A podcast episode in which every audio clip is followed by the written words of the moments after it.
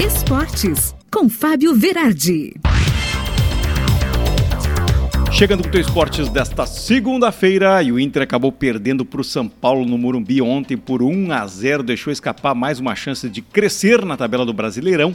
Gabriel Sara abriu o placar logo no começo do jogo e depois o Inter acabou apresentando um futebol bem medíocre, não conseguiu reagir, não criou e aí o resultado foi bastante justo. O Inter que estava sem seis titulares e cinco voltarão certamente agora para o Grenal de sábado. E o Grêmio ontem tomou 3 a 1 em casa do Palmeiras de virada ainda, né? Diego Souza abriu o placar, estufou o peito, beijou camisa, exaltou, mas nada adiantou. Aos 45 do primeiro tempo, Rafael Veiga fez de pênalti e depois aos 49 fez um chute cruzado à virada. O Grêmio não reagiu, não tinha ferramentas e aí nos acréscimos o Breno Lopes aí fechou o placar. O pós-jogo foi horrível, né? Invasão da torcida ao campo, destruição da cabine do VAR, cenas ridículas de fatos aleatórios que não mudam absolutamente nada pela péssima campanha que o Grêmio está apresentando desde o começo do Campeonato Brasileiro.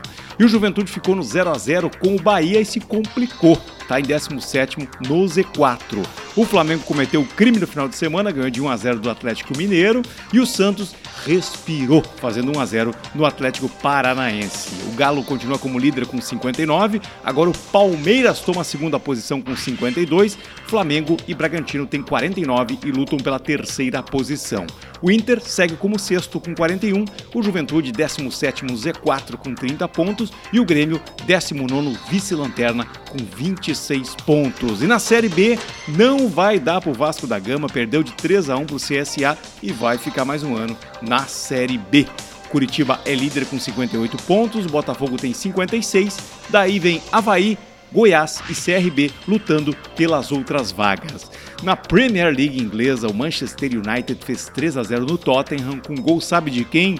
Cristiano Ronaldo deixa mais um para o seu histórico vitorioso. E o Chelsea fez 3 a 0 no Newcastle e lidera o campeonato inglês. Na NBA, mudança de liderança. Agora o Knicks é líder da Conferência Leste e o Golden State é líder da Oeste. E no cálcio italiano, Ibrahimovic, com 40 anos, faz um gol histórico na vitória do Milan sobre o Roma. É o gol de número 400 do cara. Ele fez já 150 só no campeonato italiano. E o PSG no francês segue como líder.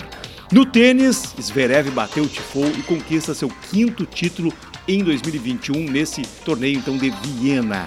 E o Brasil vai enfrentar a Colômbia essa semana e tem a notícia da convocação do goleiro reserva do Grêmio, Gabriel Chapecó, como um dos destaques. E o seu Rafael Nadal, que realizou o sonho de um fã do jogador de tênis mais velho do mundo, seu Leonid, ucraniano, jogaram lá em Maiorca, fizeram alguns passes, alguns toques de bola. Foi muito bonito. Quem quiser conferir no YouTube, vale a pena, porque isso é esporte. E eu volto com mais esportes amanhã aqui na tua radiosul.net.